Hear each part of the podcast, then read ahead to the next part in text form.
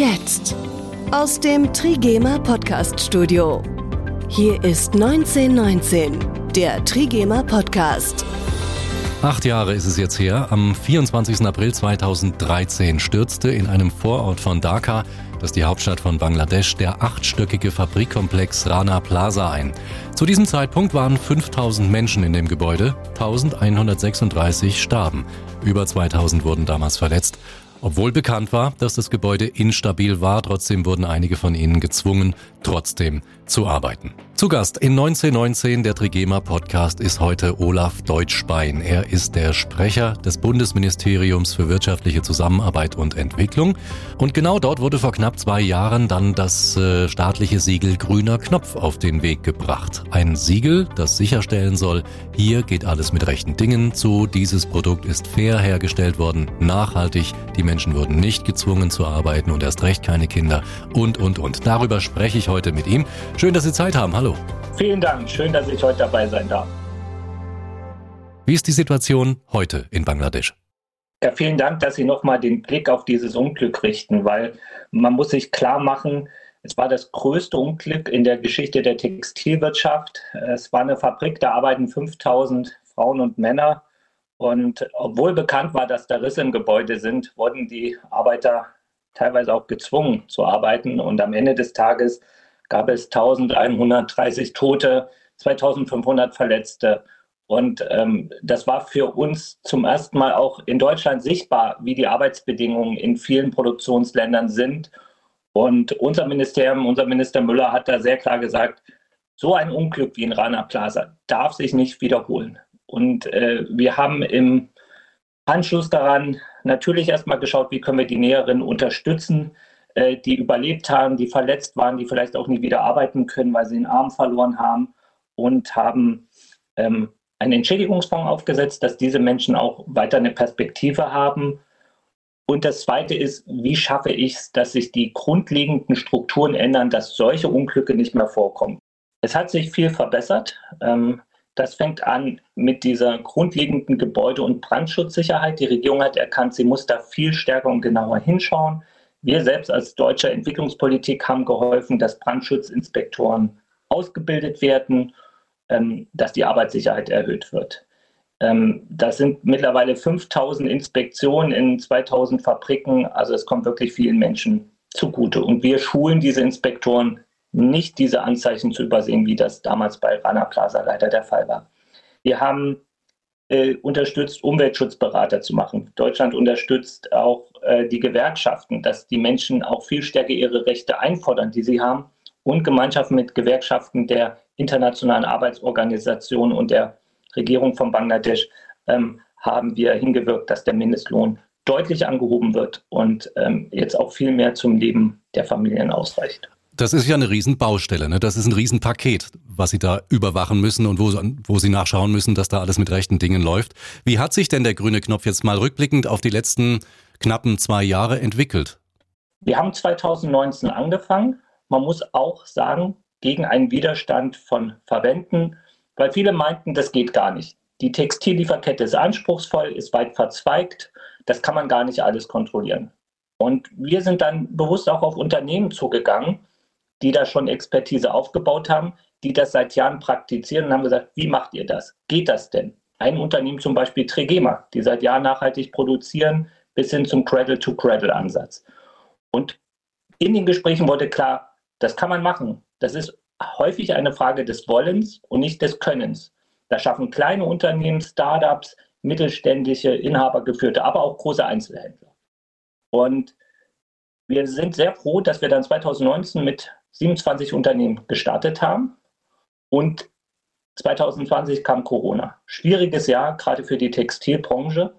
Trotzdem ist es gelungen, in dem ersten Jahr 80 Millionen Kleidungsstücke mit dem grünen Knopf abzusetzen. Das entspricht einem Marktanteil von 1%. Das klingt nicht viel, aber das Biosiegel ist auch mit gut 1% gestartet. Heute kennt es jeder. Und wir sind optimistisch, dass wir hier auch eine ähnlich solide Entwicklung schaffen und Nachhaltigkeit in der Textilbranche irgendwann selbstverständlich wird. 1919, das Interview. Ist denn der grüne Knopf schon bei den Verbrauchern angekommen? Ich meine, die müssen sich sehr viele Siegel merken. Genau das ist der Punkt. Und das war auch eine Überlegung, den grünen Knopf zu schaffen. Es gibt tolle anerkannte Siegel jetzt schon, Gods, äh, Fairware Foundation, andere, Ökotex Made in Green. Aber man weiß manchmal nicht, wofür stehen die. Ist jetzt das Augenmerk auf besonders faire Produktion, Sozialstandards, geht es um Umweltstandards und ähm, vielleicht beides, welche Produktionsschritte. Und unser Ziel war das für den Verbraucher einfach zu machen. Du kaufst ein Kleidungsstück mit dem grünen Knopf und bist sicher, es ist keine Kinderarbeit. Die Näherin wird nicht gekündigt, wenn sie schwanger wird. Es gibt eine Kläranlage, Schadstoffe werden überprüft und da kann man bedenkenlos zugreifen. Und das muss sich am Markt etablieren. Ich denke, es ist eine solide Entwicklung. Wir hatten letztes Jahr eine Umfrage, da kannten äh, ein Drittel der Deutschen schon den grünen Knopf und fanden auch, dass es richtig ist, dass der Staat hier die Kriterien festlegt, weil dann weiß man auch, das ist unabhängig, das ist neutral festgelegt. TÜV und andere unabhängige Organisationen überprüfen das. Hier kann man also sicher sein, ähm, dass da auch drin ist, was versprochen wird. Nicht zuletzt sind Sie auch in Social Media ziemlich äh, aktiv da stolpern die Menschen natürlich auch über den grünen Knopf, klar. Die Einführungsphase läuft aber noch im Moment und zwar noch bis Ende Juni. Bis dahin stehen die Produktionsstufen Färben und Bleichen und Nähen und Zuschneiden im Mittelpunkt. Wie geht es jetzt mit dem grünen Knopf 2.0 weiter? Unser Ziel ist und bleibt, dass der grüne Knopf die gesamte Lieferkette abdeckt, von der Faserproduktion, das ist bei Naturfasern die Baumwolle, äh, das ist die Wolle, das sind aber auch synthetische Fasern, bis hin dann wirklich auf den Bügel bis zur Endkonfektion und Auslieferung. Ähm, wir sind mittendrin in der Konsultation. Wir wollen das mit Menschen, mit NGOs, mit den Unternehmen jetzt weiterentwickeln, weil wichtig ist auch, es ist machbar.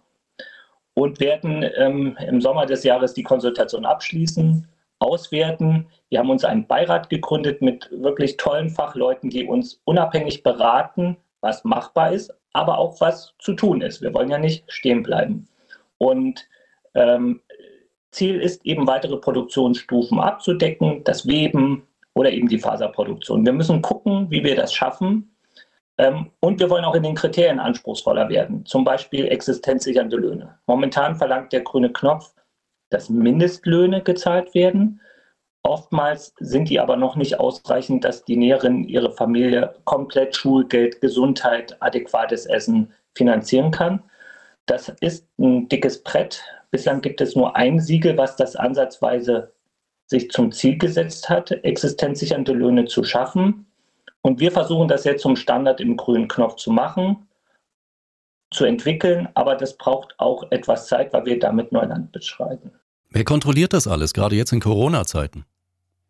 Da können ja die Kontrolleure wahrscheinlich nicht einfach reinlaufen in, in die Firma und sagen, so, ich will mal hier gucken.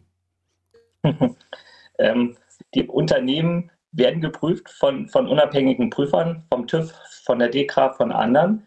In normalen Zeiten kommen die in die Unternehmen, gucken in die Bücher, lassen sich zum Beispiel zeigen, wie sieht euer Beschwerdemechanismus aus.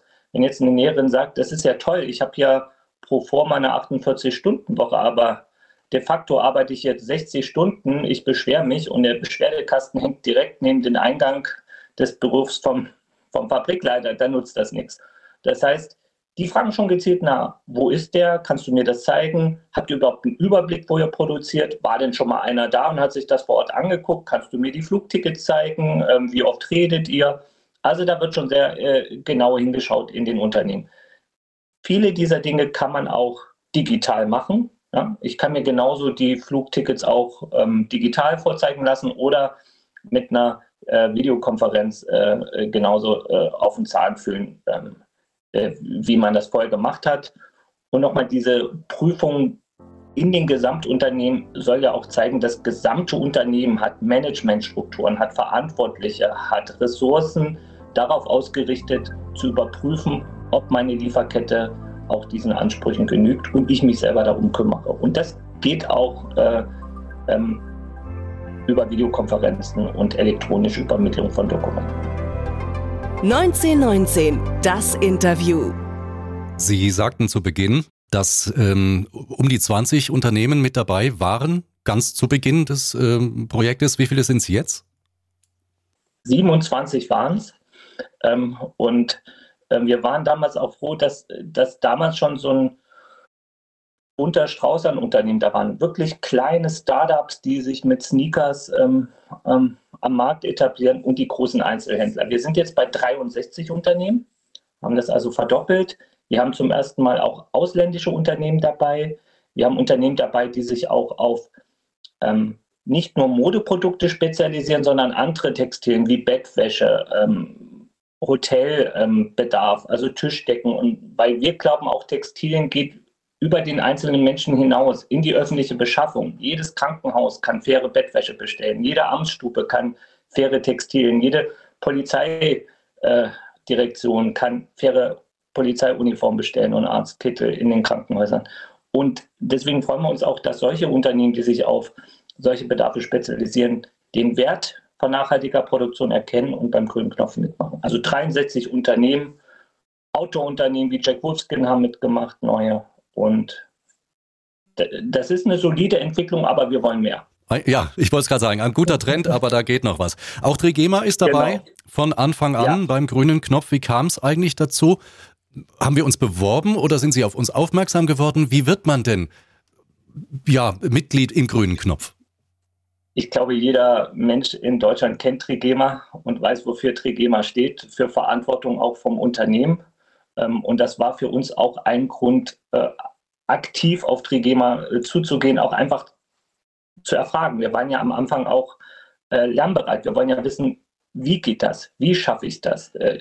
schafft Ihr Unternehmen das auch oder ist das wirklich nur eine Idee und die Kritiker haben recht? Und in diesem Austausch war äh, gerade auch der Dialog mit Trigema sehr wichtig. Ich selbst hatte das große Glück, in, in Bollarding zu sein, äh, auch mit Herrn Krupp zu sprechen, habe damals den Minister begleitet und wir haben uns auch die Produktion angeschaut und das hat uns zum einen schwer beeindruckt, die Fertigungstiefe, die Trigema in Deutschland schafft, aber auch mit der Genauigkeit vom Garn ähm, bis hin, ich erwähnte es schon auch, über den grünen Knopf hinausgehenden, weiterentwickelten Ansätzen wie Cradle to Cradle, also mit welchem Einsatz äh, Trigema schon auf das Thema Nachhaltigkeit setzt, auch in ganz vielen anderen Facetten, Flüchtlinge, die mithelfen, ähm, die, die lebenslange Jobgarantie. Also wirklich Nachhaltigkeit sehr umfassend verstanden.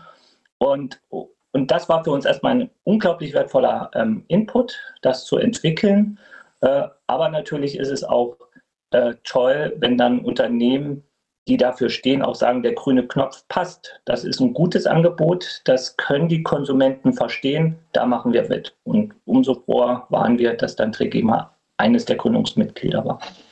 Gibt es denn Untersuchungen, äh, wie wichtig den Menschen überhaupt nachhaltige Kleidung ist?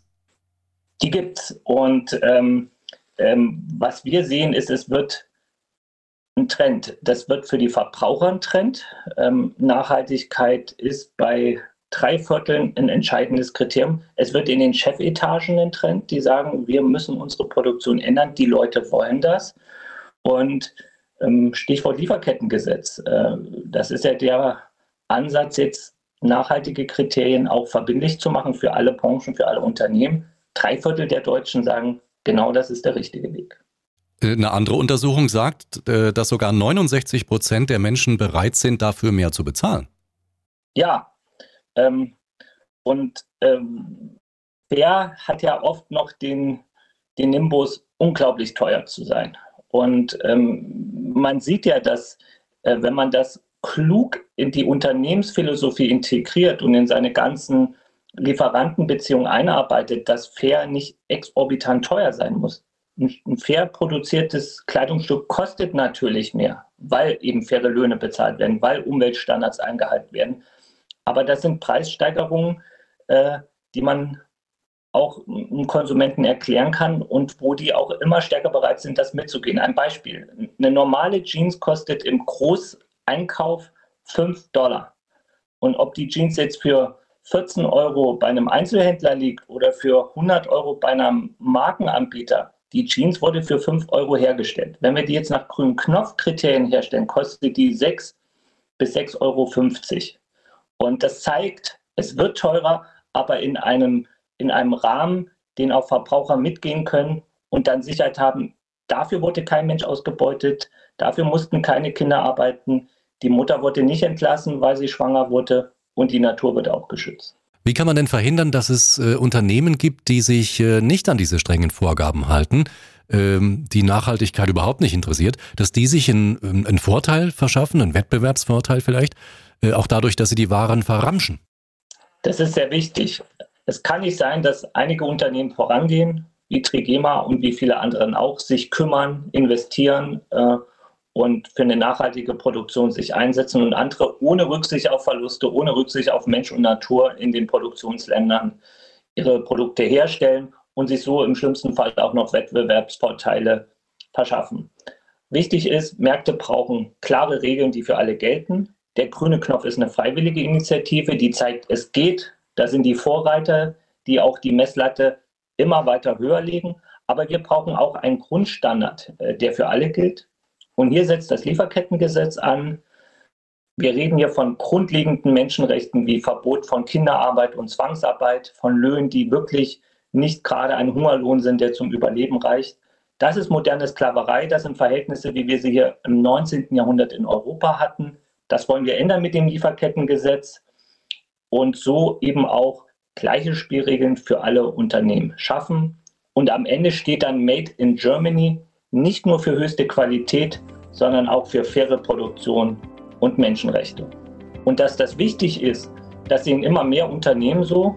Daimler, Chibo, andere fordern dieses Gesetz, auch viele Mittelständler, denn ist klar, so wie die Produktionsverhältnisse jetzt in vielen Ländern sind, das hat keine Zukunft. Nachhaltigkeit muss der Trend sein. Vielen Dank, Olaf Deutschbein, der Sprecher des Bundesministeriums für wirtschaftliche Zusammenarbeit und Entwicklung. Und das war auch die heutige Episode von 1919, der Trigema Podcast. Wenn Sie mögen, hören wir uns in drei Wochen wieder. Das war 1919, der Trigema Podcast. Alle Episoden auch auf trigema.de.